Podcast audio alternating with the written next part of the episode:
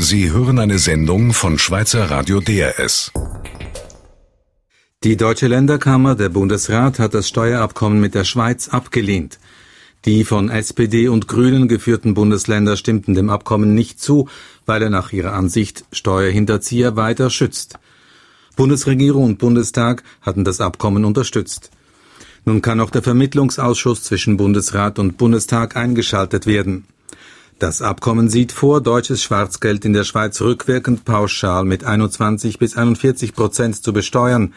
Die Steuerhinterzieher bleiben anonym. Das Schweizer Parlament hatte das Steuerabkommen angenommen. Laut der Schweizerischen Bankiervereinigung hat der Deutsche Bundesrat die Chance verpasst, eine für alle Seiten faire und nachhaltige Lösung zu verabschieden. Ein Asylverfahren soll künftig höchstens 100 Tage dauern, vom Moment der Einreise eines Asylsuchenden gerechnet. Das schlägt eine Arbeitsgruppe von Bund und Kantonen vor. Um das zu erreichen, müssen die Zentren des Bundes ausgebaut werden. Für mittellose Asylsuchende ist eine kostenlose Rechtsberatung geplant. Die Schweiz soll eine eigenständige Klimapolitik gestalten und sie nicht nach der EU ausrichten. Das verlangt das wissenschaftliche Beratungsorgan zum Klimawandel. Kurz vor der internationalen Klimakonferenz in Doha hat das Gremium seine Idee der Schweizer Klimaziele präsentiert. So soll sie bis 2050 eine Reduktion des CO2-Ausstoßes um mindestens 80 Prozent gegenüber 1990 anstreben. Und für die Zeit danach sei die Vision Null anzustreben, also gar keine CO2-Emissionen mehr. In der Schweiz gibt es weniger Fälle von häuslicher Gewalt. Das zeigt die polizeiliche Kriminalstatistik des Bundes für den Zeitraum von 2009 bis 2011. Insgesamt seien die Straftaten, die zu Hause begangen wurden, um sieben Prozent zurückgegangen. Allerdings Tötungsdelikte und schwere Körperverletzungen gab es im häuslichen Bereich mehr, und zwar fast 17 Prozent. Von allen registrierten Gewaltstraftaten waren rund 40 Prozent im häuslichen Bereich und jedes zweite Tötungsdelikt geschah zu Hause. EU-Ratspräsident Van Rompuy versucht in Brüssel zu vermitteln. Noch vor der veröffentlicht, noch vor der offiziellen Fortsetzung des Budgetgipfels suchte er das Gespräch mit den Spitzen der Mitgliedsländer. Die Beratungen waren um Mitternacht unterbrochen worden. Am Treffen wird der Finanzplan für die Jahre 2014 bis 20 diskutiert, wobei es nicht nach einer Einigung aussieht. Deutschland und Großbritannien wollen die Ausgaben kürzen, Frankreich und die ärmeren Länder Süd- und Osteuropas sind dagegen. Auch Frankreich kennt jetzt eine Schuldenbremse bei den Staatsausgaben. Das Abgeordnetenhaus stimmte bei der zweiten Beratung mit 320 zu nur 22 Stimmen dafür. Das heißt, neben den regierenden Sozialisten stimmte auch die konservative Opposition zu. Die Schuldenbremse ist Teil des Fiskalpaktes der EU für mehr Budgetdisziplin. Der deutsche Medienkonzern Gruner und Jahr stellt die Herausgabe seiner täglichen Wirtschaftszeitung Financial Times Deutschland ein. Die letzte Ausgabe erscheint gemäß dem Konzern am 7. Dezember. Die Zeitung trage Gruner und Jahr seit der Gründung im Jahr 2000 Verluste ein. Der Verlag sehe deshalb keine Möglichkeit mehr, die Financial Times Deutschland weiter zu betreiben, heißt es in der Mitteilung. Insgesamt seien mehr als 300 Angestellte betroffen. Die Börsendaten von Thomson Reuters. Der Swiss Market Index steht bei 6.699 Punkten plus 0,3 Prozent, der Eurostox 50 bei 2.532 Punkten minus 0,1 Prozent. Das Wetter, heute und morgen teils freundlich, teils dichtere Wolkenfelder, in den Alpen zunehmend föhnig bei Temperaturen zwischen 8 und 12 Grad. Verkehrsinfo DRS von 13.34 Uhr. In der Region Solothurn ist die Hauptstraße zwischen Oberbuchsnitten und Önsingen wieder offen und normal befahrbar. In Graubünden ist die Julia-Passstraße zwischen Tiefenkastel und Silvaplana wegen Sprengarbeiten in beiden Richtungen bis ca. 15 Uhr gesperrt. Freitagnachmittag mit DRS4 News. Am Mikrofon ist Hans Ineichen. Hauptthema heute das Nein aus Deutschland zum Steuerabkommen mit der Schweiz. Wir haben Informationen aus Deutschland und Reaktionen aus der Schweiz. Und noch vor 14 Uhr reden wir über Ägypten, über Präsident Mursi und wie er seine Macht festigt.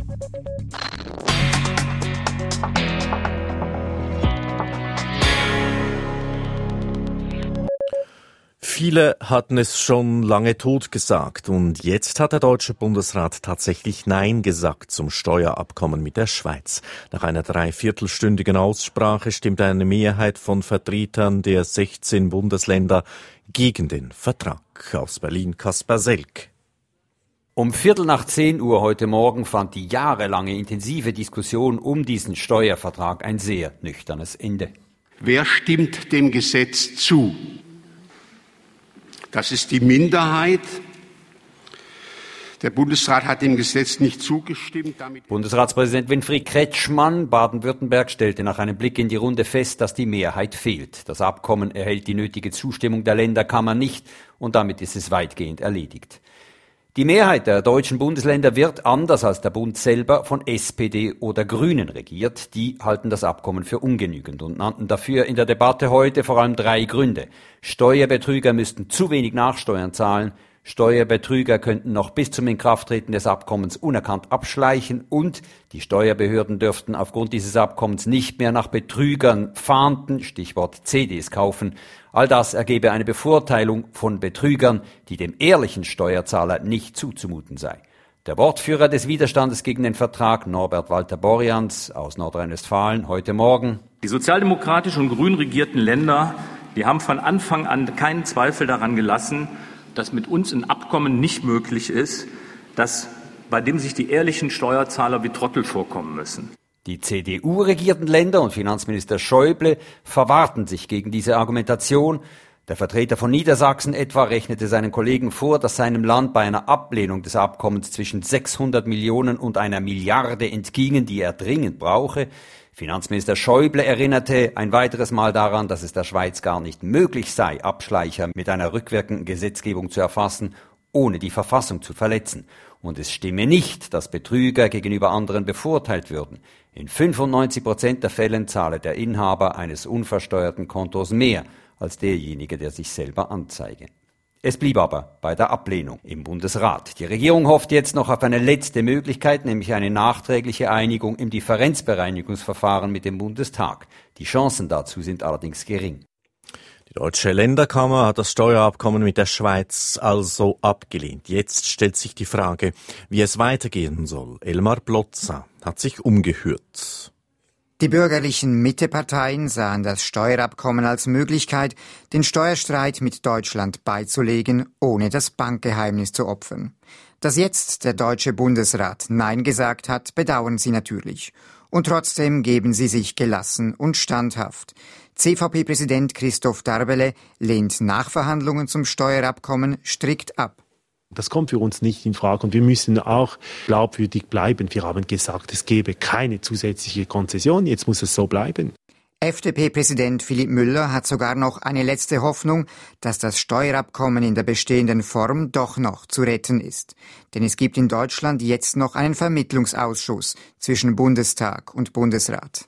Bis dahin hat die Politik in der Schweiz nicht dazu beizutragen. Das müssen die Deutschen unter sich ausmachen. Und das wird am 14. Dezember der Fall sein. Und doch, die Chance ist groß, dass der Deutsche Bundesrat bei seinem Nein zum Steuerabkommen bleibt. Und die Schweizer Politik muss sich fragen, was das für die Schweiz bedeuten würde. Es würde nicht viel ändern, sagt Roland Mayer vom Eidgenössischen Finanzdepartement ganz unverzagt. Die Alternative ist der Status quo, das heißt, Deutschland muss äh, mit Amtshilfe gesuchen, versuchen, den vermeintlichen oder echten Steuersünden auf die Schliche zu kommen. Und Claude Alain Margelisch, der Geschäftsführer der Bankiervereinigung, glaubt sogar daran, dass die Schweiz, unabhängig von Deutschland, noch mit anderen Ländern Abgeltungssteuerabkommen abschließen könnte. Wir werden weitergehen. Es gibt andere Länder, die auch ein Interesse daran haben. Wir sind im Gespräch jetzt auch mit Griechenland und mit Italien und wir müssen noch, auch wenn Deutschland Nein gesagt hat, weiterfahren. Doch ob das wirklich geht, da hat CVP-Chef Christoph Darbele seine Zweifel. Es war ein Zeichen, wenn Deutschland als großes Land, als Taktgeber in Europa, da Nein sagt. Das wird wahrscheinlich schwierig. Ohnehin ist damit zu rechnen, dass jetzt der Druck auf die Schweiz größer wird. Bei Verdacht auf Steuerdelikte in jedem Einzelfall ein Amtshilfegesuch stellen. Auf die Dauer wird sich Deutschland mit dieser Situation nicht zufrieden geben. Das ist auch SVP-Präsident Toni Brunner klar. Machen wir uns nichts vor. Dieser Druck betreffend dem automatischen Informationsaustausch wird auf die Schweiz zunehmen. Ob mit oder ohne diese Abkommen im Abgeltungssteuerbereich. Der automatische Informationsaustausch ist in der Tat eine Regelung, die aus deutscher Sicht attraktiv wäre. Und auch in der Schweiz gibt es Befürworter dieses Wegs, vor allem in den Reihen der SP. Die Sozialdemokratin Susan Leutenegger-Oberholzer. Für mich ist klar, dass die Schweiz jetzt proaktiv weitergehen muss. Und das kann für mich nur heißen, die Schweiz muss den Weg ebnen für den automatischen Informationsaustausch und zwar international. Wir dürfen die Steuerhinterzieher nicht mehr als Kavaliersdelikte behandeln. Für bürgerliche Parteien ist der automatische Informationsaustausch momentan aber nicht akzeptabel. Es ist aber davon auszugehen, dass diese Frage die Schweizer Politik schon bald beschäftigen und für viel Streit sorgen wird.